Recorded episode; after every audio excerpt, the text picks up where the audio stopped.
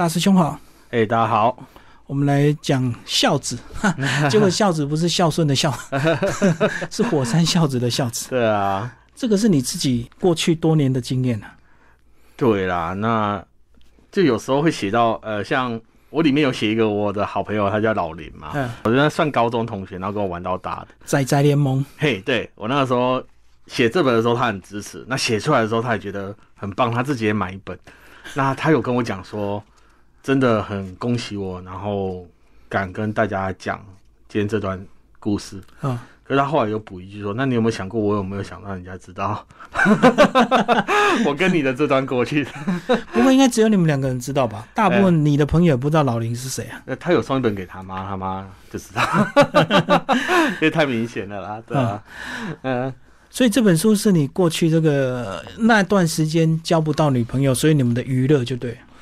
其实我我觉得这个孝子的意思，那个这本书名字是我总编取的啦。嗯，那我前面三本都是他取的，我觉得他对取名字真的很厉害，就非常厉害的。那前面三本我都觉得，哎，看到这个名字就觉得我的书应该就是叫这个名字。而这个第四本孝子，其实我想了一下，合适吗？就是好像有一种欺骗读者的感觉，可后来我想想，哎，这其实蛮蛮适合的，因为我觉得这个孝子可以分成三个部分讲啊。对，第一个部分是我在照顾我父亲的时候，你对对那个时候的孝顺是真的孝顺吗？还是我想要孝顺，或是世人给我个标签，就是你是一个孝子，所以你就要做孝顺的事情？我那时候在照顾我爸的时候，我不敢说我很爱他，我不敢。就不得不孝顺了，对，那种孝顺不得不做的了，有种压力的。对啊，对啊。而且我那时候只要听到“孝顺”这两个字，我就觉得很悲伤，因为这不是我想要去做的。后来呢，我在小房间里面找到了火山孝子那种感觉。哎，那个时候其实我觉得我自己钱花下去是一个可以安慰自己的一个活动啊，因为那边没有人会叫你努力。没有人会叫你说，你生活就是要不断的赚钱，不断的养家。那边是一个没有压力的地方，不像我一出那个小房间，我就要开始想说，哎，老爸医药费怎么办？啊，这个月开销怎么办？就是一个小小的逃避空间。对啊，所以我就觉得说，当火山笑时，真的那个时候真的是治愈了我啦，因为只有在那一小时那个小小的地方，我才觉得我自己不是一个一直工作、工作、工作、工作。赚钱赚钱赚钱的人，而且你听他们的故事，有时候也会呼应到你自己啊。就是很多人都是被迫来到台湾赚钱的嘛。对啊，因为他们也可能想要回去，或者他家里也有个生病的老人家。呃，其实我去的都是，可是大家如果看过的话，应该是属于低消费的那种状况，不是说什么啊，就一张酒店十几万，不是高档的。对啊，那在那边工作一定有他的苦衷啦，一定有他的苦衷，他想要赶快赚一笔。然后就离开这边，那回去可能过一些正常的生活啊，赶快把债还完这样。他们要找一个没有人认识他们的地方，然后就是，对啊，有啊，我这个二十年前我们到金门去工作，然后就有人带我们去那边喝个小酒，嗯，然后这边聊天，那些陪酒的小姐啊，都是台湾去的，嗯嗯对，原来就是去台湾到离岛比较没有人认识，对啊，反正。我们就像两条平行线啊！如果没有这个小房间，我们不会有交集。对，那离开这个小房间之后，我们也是两条平行线。嗯嗯。所以我一直很相信，在那个地方我们讲的都是真心话。我一直这么相信，因为我觉得，既然两个人都没交集，那我们可不可以在这边聊点心里话？我我我从来没有去看过心理医师啊，可是我那个时候其实我自己觉得我有点病态，就是。在照顾我爸的后期，我会觉得很焦虑，我会每天不断的想洗澡，嗯，然后头发会掉，然后会自言自语这样。是，但我去那个地方，发现我可以宣泄，我可以跟别人聊天，心理治疗。对，我就会觉得说，因为这些话我不敢跟家人说，我不敢跟家人说我多累，因为大家都很累，常照就是这样嘛，每个人心里都会有一些苦闷嘛。啊，你可以找家人爆发出来，可是就变成说你怪我，我怪你，或是。就会变成一种争执啦。因为你跟认识的人讲，他搞不好回头又跟你的家人讲，所以你根本也讲不出口。对啊，所以我就觉得是跟完全陌生人的人讲是最好。对啊，这就是一个我觉得是挺真诚的一个空间啦。嗯，对啊。好，那刚好你你周遭的这片宅男，刚好又组成一个什么自己人的群组。对啊，自己人的群组，就假后道修婆这样子嘛。对，我都叫他中青会嘛，大家表哥表弟的。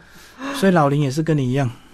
对啊，后来发现其实这种人不少，就像我这个年纪，那钱赚了又买不起房嘛，什么都买不起。啊，你说要养自己，其实简简单单啊，会有多余的钱这样子，那交不到女朋友啊，因为从小就很。可是很多人都会把这个注意力转移到他的兴趣，呃，比如说收藏品，呃，或者是养一只狗、养一只猫这样子，把它当做爱人这样子陪伴。对啊，就我现在就走这个路线啊，可是他们还是走那种寂寞的路线，他们还是需要一个可女性异性在身旁陪他那种感觉。嗯嗯嗯，就是他们可以在那小房间花。花个钱，然后一个小时就享受这种感觉，注意让他们充电一个月，甚至几个礼拜这样子。我就觉得，其实如果你真的没有什么配偶，这真的是一个自己抒发自己的一个空间呐。还是市场上有个供需，对对？对啊，那老实说，我当初写这本书的时候，我想过，要么我用第三人称，就第三视角，对。还写说我朋友怎么样怎么样，全部怪给老林啊！就写朋友的故事。对啊，可是后来我想想，就像我自己的脸书一样，我很喜欢分享自己生活的大小事情。我觉得这个就是我，这个就是我平常做的事情。所以我觉得自我揭露对于我来说没有那么困难，因为因为前三本已经写很多了。对，因为我出这本书的时候，有有人跟我讲说，如果学校找你演讲，你敢讲这本吗？嗯。我后我后来想想，我真的敢讲因为我曾经人生有很失败过。就这本书也写说，我把我家里的积蓄花掉，我自己的不打紧，我连我爸的保险金我都花掉。但是我后来也花几年把这笔钱还完。我觉得我曾经跌倒过，我也站起来过，所以我可以跟大家分享这故事。而且你那时候不是还把 去信用卡预借现金？对啊，就那时候真的沉船了。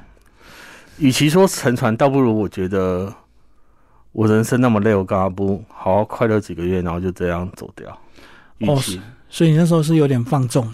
对，我就觉得好钱花一花，然后去死一死，这辈子就有累过，有快乐过，后来就结束了。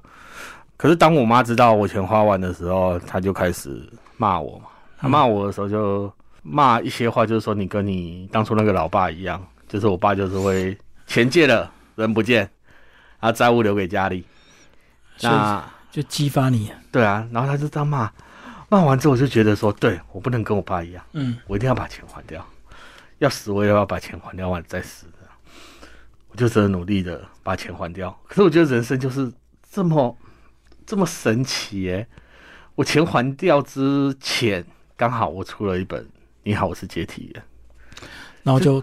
爆红，就是我就顺顺的就这样接起来，最后后来就把债还完啊，不管是欠我妈的，不管是欠银行的，不管是欠谁的，我就无债一身轻。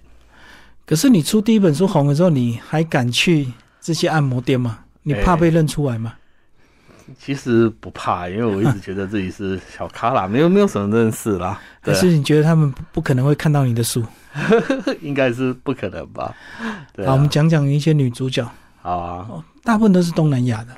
对啊，因为他们就是应该越南最多的。对啊，就应该是说台币换成越南币在那边很好花吧？嗯，就等等值的钱嘛。对对啊，那其实有些人是来这边原本在工厂上班，嗯，上一上就觉得哎，好像有其他的路比较捷径，对捷径。对，那有一些就是真的是旅游签过来，然后十四天回去这样。那我一直觉得。他们来这边十四天，就关在小房间里面。嗯，其实他们不敢出去，那每天很担心说话会不会有谁来？对啊，可能警察，可能是什么来？应该证件也会被扣留吧？对啊，所以他们其实是很害怕的。嗯，所以我那个时候就觉得，哎，假如我对他好一点会怎么样？所以就很喜欢买一些水果啊，很喜欢买一些。吃的啊，去看手礼，对对对对对，所以就做好国民礼仪嘛。反正那个小钱嘛。对对，就呃，我我比较觉得说，我去那边可以跟大家分享一些吃东西或干嘛，我就很开心，因为我在现实社会其实我找不到可以分享的人。对，这么简单的一个东西我找不到。嗯，所以我觉得我在那个小房间里面，我可以跟他分享一些，就像我书上有写的，我最希望人家帮我切水果，切凤梨。对，你拿一颗凤梨去小房间叫他切，哎，切凤梨要技巧哎。哎，对啊，我后来觉得说，切完才是真爱。对，因为我就觉得这是一个小小的愿望，可是我现实之中真的没有办法达成。那像我，我对可能现实的女孩子，我也可能用这种方式追求啊，就买一些小饼干啊，啊什么东西给他们啊。我发现现实的人根本就我在平常生活其实根本不让他小啊，我觉得说这个太容易了，可在小房间就变得很珍贵。可是现在应该时局翻转了吧？应该很多女生私讯你吧？啊，没有哎，其实我还是一贯的就很宅啊。像我今天没有自信把自己的脸露出来，嗯，对啊，因为就是 我牙齿很烂。所以你觉得没有一个很宅的女生在等你吗？两个都很宅，这又要讲到另外一点呢，就是我不太敢交女朋友。嗯。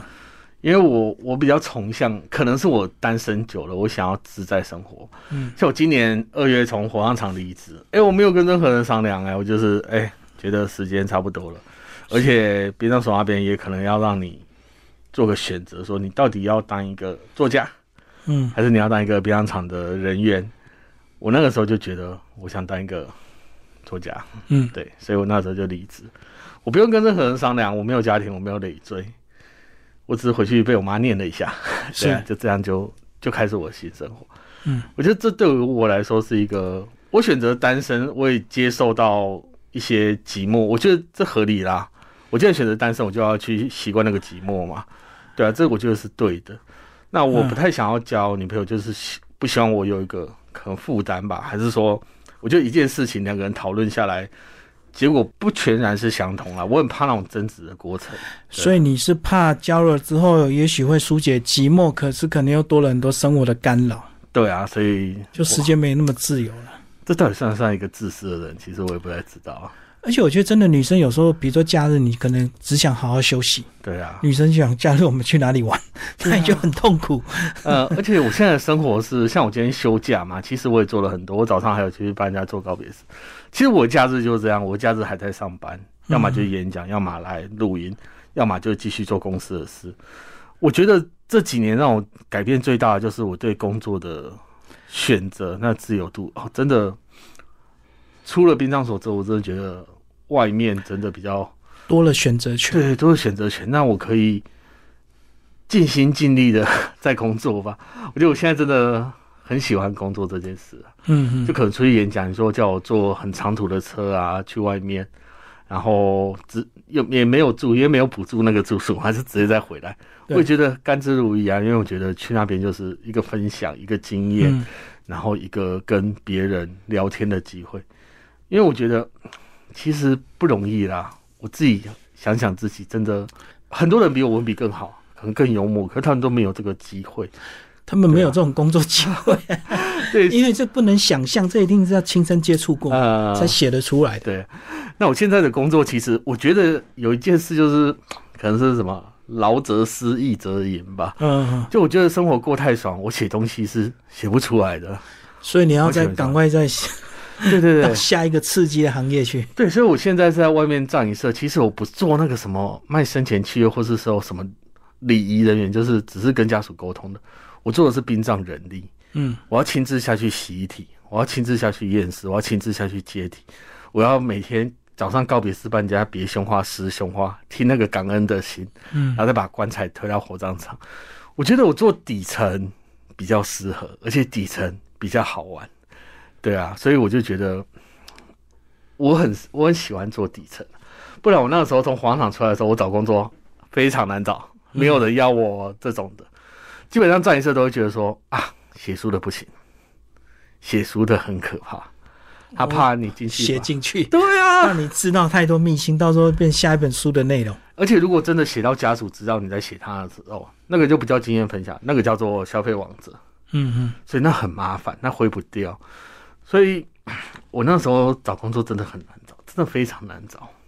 是刚好这间葬仪社希望我来做底层的事情，然后写一些经验分享，让大家更了解殡葬这件事情。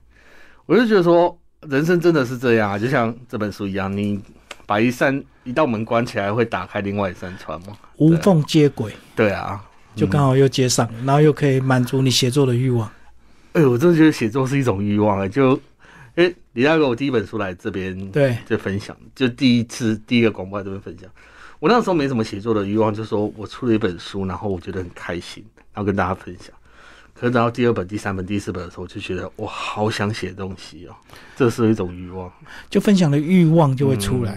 对啊，可能也满足你被需要的那种感觉。哎，对，因为以前都是，因为你以前都是边缘人嘛。对啊，而且爸爸年轻骂我的时候都骂废物废物，你就没有用这样。嗯，所以会让我觉得成为一个有用的人到底是怎样的感觉？所以我就很喜欢那种，应该是被需要感啊，就有人肯看我写东西，我就一直写下去。嗯，对。所以你也会热衷的想要去分享，就对了，包括上节目各方面。对啊，因为。很多人都说，哎，这样自我揭露，你不会觉得不会觉得不好吗？可是我真的就觉得，这是我可以分享的人生故事啊！因为没没有多少人有这种经验，也有这种经验的也不太敢写，就好像做殡葬一样，没有人会，没有一个作家愿意下来做殡葬，然后是填掉那么久，然后写一本书。那你做殡葬久的，其实你又不太想，应该不太会写这个了，就是觉得说我的位置刚好在那边，所以。我乐于分享啊，就像这本书一样。你这本书写的这个角度，也是社会上真的有这一票人，嗯，他们是需要被关怀，可是他们可能因为社交或者是各方面，他们交不到女朋友，嗯嗯，所以他们确实也有需要这样的一个一小时的一个私密空间，能够得到一些人生的一些满足。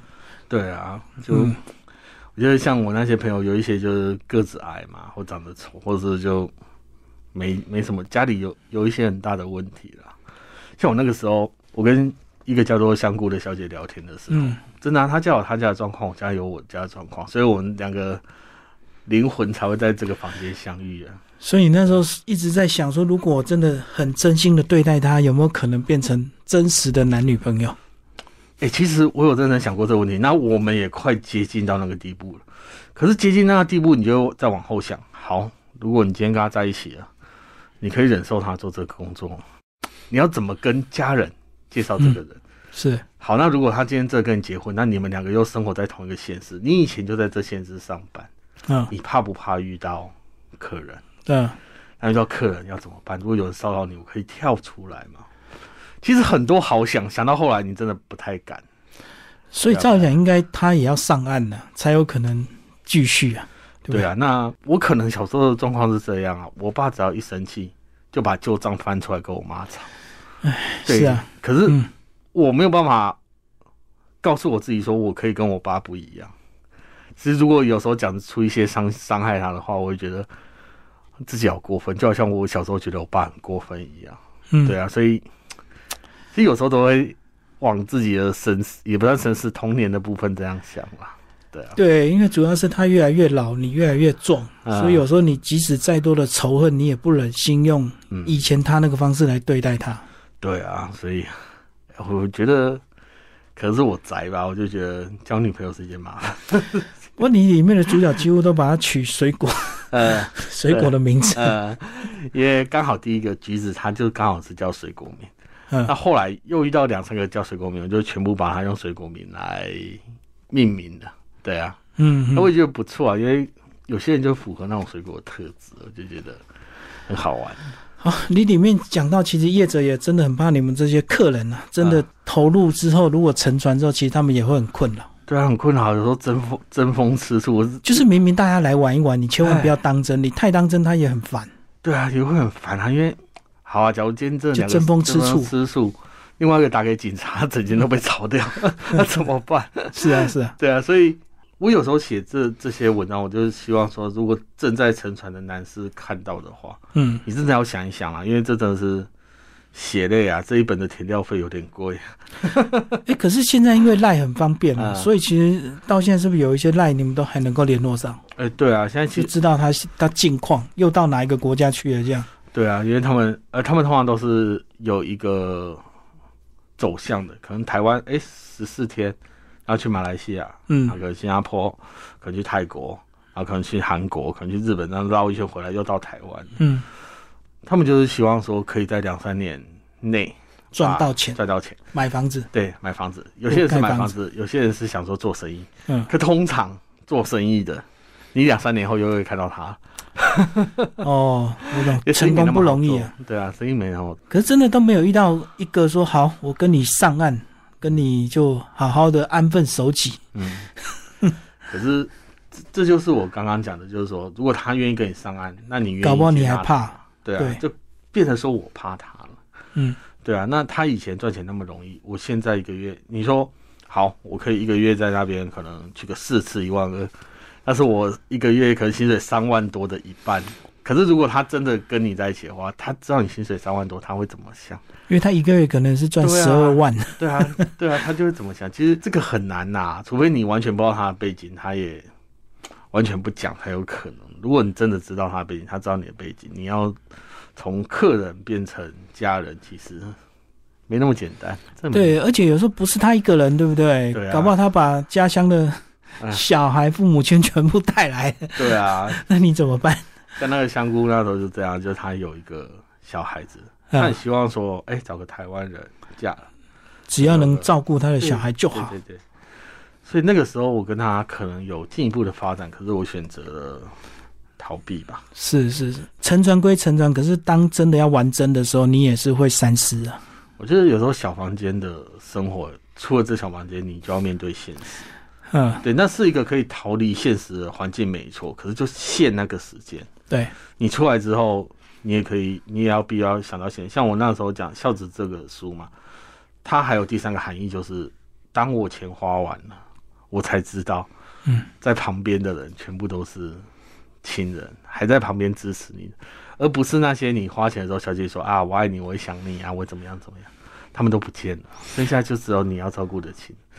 所以，我现在的孝顺，我觉得是心甘情愿的，没有以前照顾爸爸那种压力，完全没有那种我是被逼着孝顺。所以，我现在很享受照顾我妈妈的外婆、外婆、妈妈的那感觉。所以，以前是被迫被动，现在是主动愿意啊，不一样。因为我觉得现在有时候看他们那笑容，我觉得哎，好棒哦！就是他们会以我这个孙子、以我这个儿子为荣，我就觉得，对啊，可能他们也没有想到你能够走到今天嘛。以前看你很废的时候，对不对？到现在已经变畅销作家。嗯，对啊，就我觉得人生就是真的不要放弃自己，因为你不知道。所以你现在变知名作家就不会去了，不需要去那个小房间找一小时的恋爱。其实有需求的话，我想奇怪都没有粉丝欣赏你，想跟大师兄吃饭聊天，喝个下午茶，然后就。两个就哎谈恋爱，哎没有啦，我也会怕啦，因为哎呀，一个人生活比较好玩。是。对啊，因为我觉得除了照顾我妈跟我外婆以外，最近也是有在照中途狗狗，嗯，因为觉得 那些流浪狗，他们以前可能有有受伤过，对，所以都很怕人，对，或是他们从繁殖场出来，其实他们还学不会怎么跟人相处。那我觉得把他们养到一定的程度，然后送去送养会把他们送走，这是一个新生的感觉哦，重新过一个人生的感觉。有时候我在人身上很难看到这种新生的一种画面，可是我在流浪狗身上，我做了很多这种事情。就你当流浪狗的中途之家？对啊，因为我觉得，哎，有时候是缘分。因为以前我爷爷养狗的时候，我家是那种很乡下的养狗方法，嗯嗯，老了再去丢掉啊，老了死在家里干嘛？就不会特别照顾了，那吃也是剩菜剩饭喂的。我记得那个时候，我爷爷在叫我爸载狗去山上丢掉的时候，我回程哦，从那个车子后照镜看到我家的狗还乖乖在那原地。然后我们离开的时候跑向我们，哇！我哭到不行，我哭到不行。可那时候我没能力啊，我一个小学生，国中生，我要怎么养那只狗？所以我觉得我长大以后一定要当一个我喜欢的大人。刚好我有这个机会。所以我就投身在照顾流浪狗之中，我觉得真的啦，就弥补以前的那种小小的遗憾吧。哎，真的，以前我就看到我们那个小时候的狗啊，如果这个爸妈不想养，就把它载到很远的地方丢，然后它就一直追，追到没有力气了，它才追不动，然后很厉害哦，一两个月后它就找回来，嗯，然后再被丢第二次。对，哦，啊，我们那时候也很无奈，小朋友你也没有办法抵抗。对啊，那长大后。我觉得可以做一个，就可能啦，以前的我可能做时光机来看到现在的，我会会拍拍我的肩膀说：“哎，你真的变成一个我小时候喜欢的大人。”我觉得是很棒，真的很棒。好，我们来讲书里面的插图。嗯，为什么都是熊啊？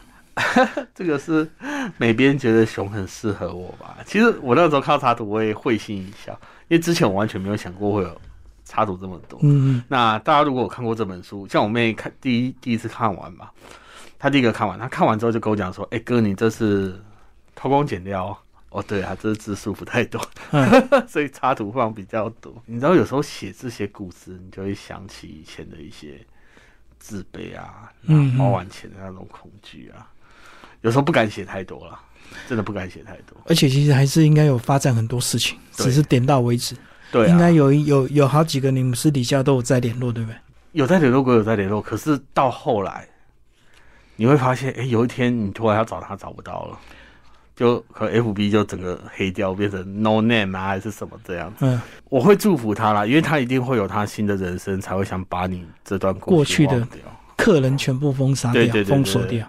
或是他已经找到一个新的方向，要抛弃过去的身份、过去的人生，我觉得这很好啊，就是祝福啦，对啊，就在祝福啦。嗯，所以有时候你突然被封锁，你会很高兴啊，因为表示他有新的人生。其实还会难过一下，再高再高兴，但是理智上是很开心。对对对对对对，因为我觉得，所以希望他们每个人都消失。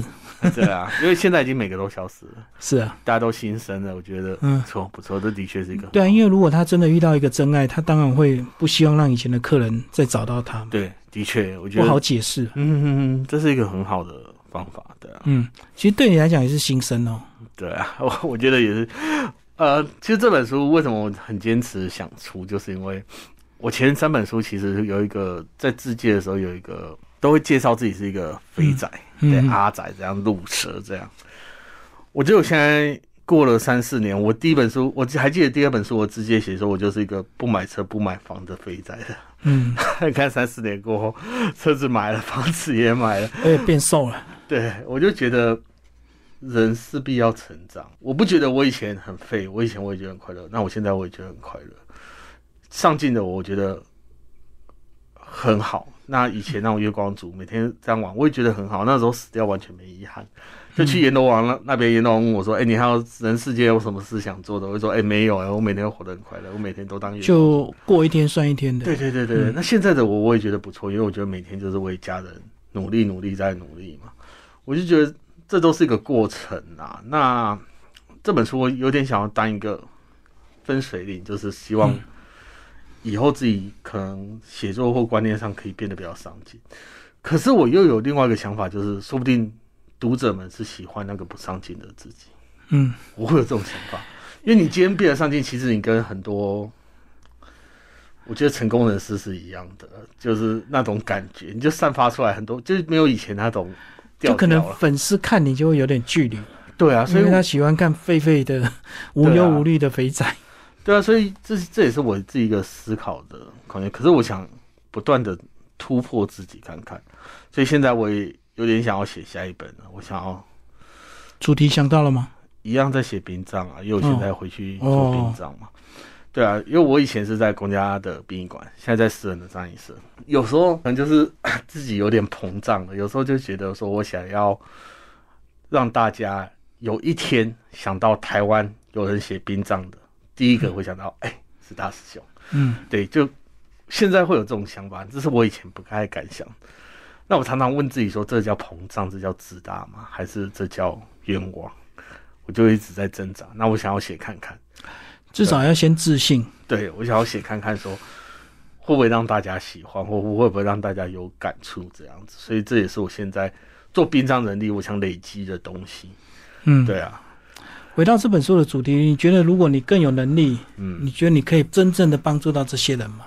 其实我没有那么大的志向，嗯，对啊，我真的不知道怎么帮助他们，因为这种人会源源不绝的出现的。对，因为我相信以前你跟他纠结在那个房间里，你一定会想说，好，如果你有一笔钱，你就能够给他，他从此就能够脱离，嗯，对不对？对啊，可是后来发现。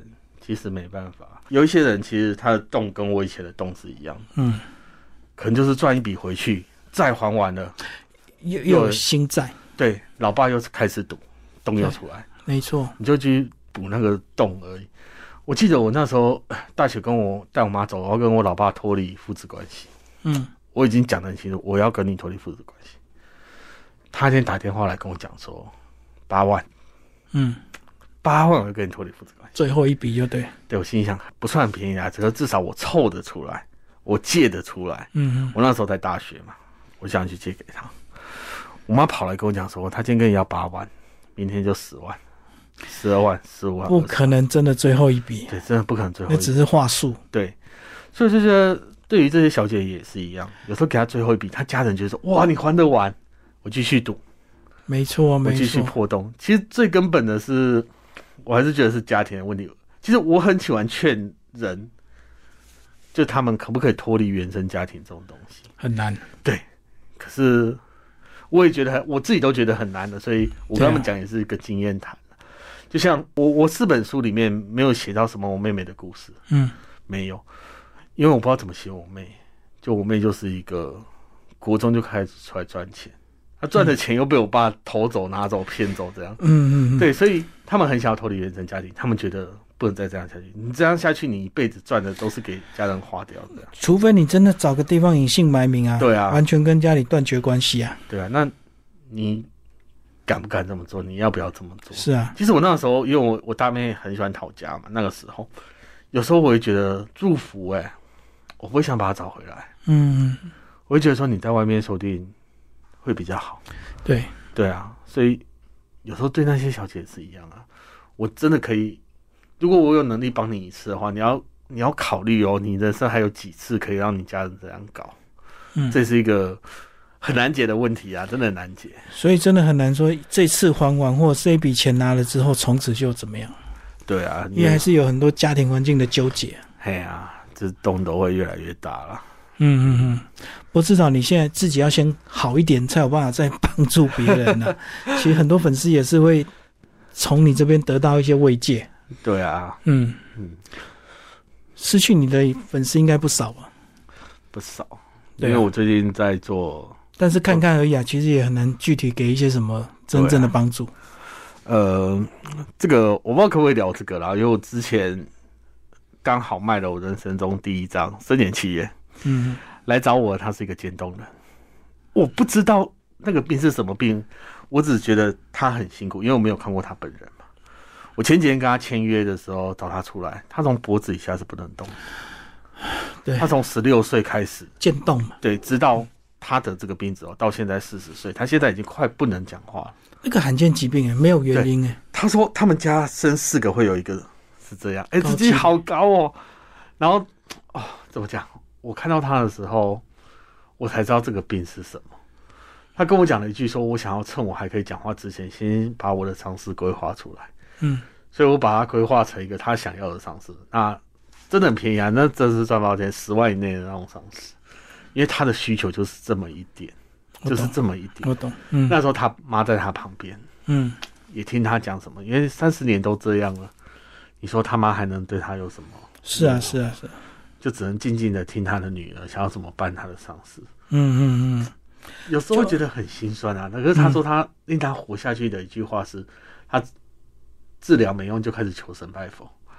神明跟他讲说：你这辈子会很辛苦，可是你死后只会变成神。嗯嗯，他就是相信这句话，然后一直是这样下去。那他跟我讲说，他人生中好几次想自杀。他那时候手还可以推轮椅，还可以控制电动轮椅。他把自己推在马路中间，然后突然想：如果今天我死了，我是不是海盗撞死我那个？嗯，对。我那时候听到，我就真的很感动，因为他就是一个很善良的人。嗯嗯嗯。他说他知道这个时候，他就默默的把车子。开到旁边，他从此就不讲了。所以那时候我跟他签约的时候，我有点感伤，因为我觉得真的是一个灵魂撑着一个不没有办法动的躯体在活着。这样，我我没有办法给他什么意见呐。是，我很感谢他这么相信我。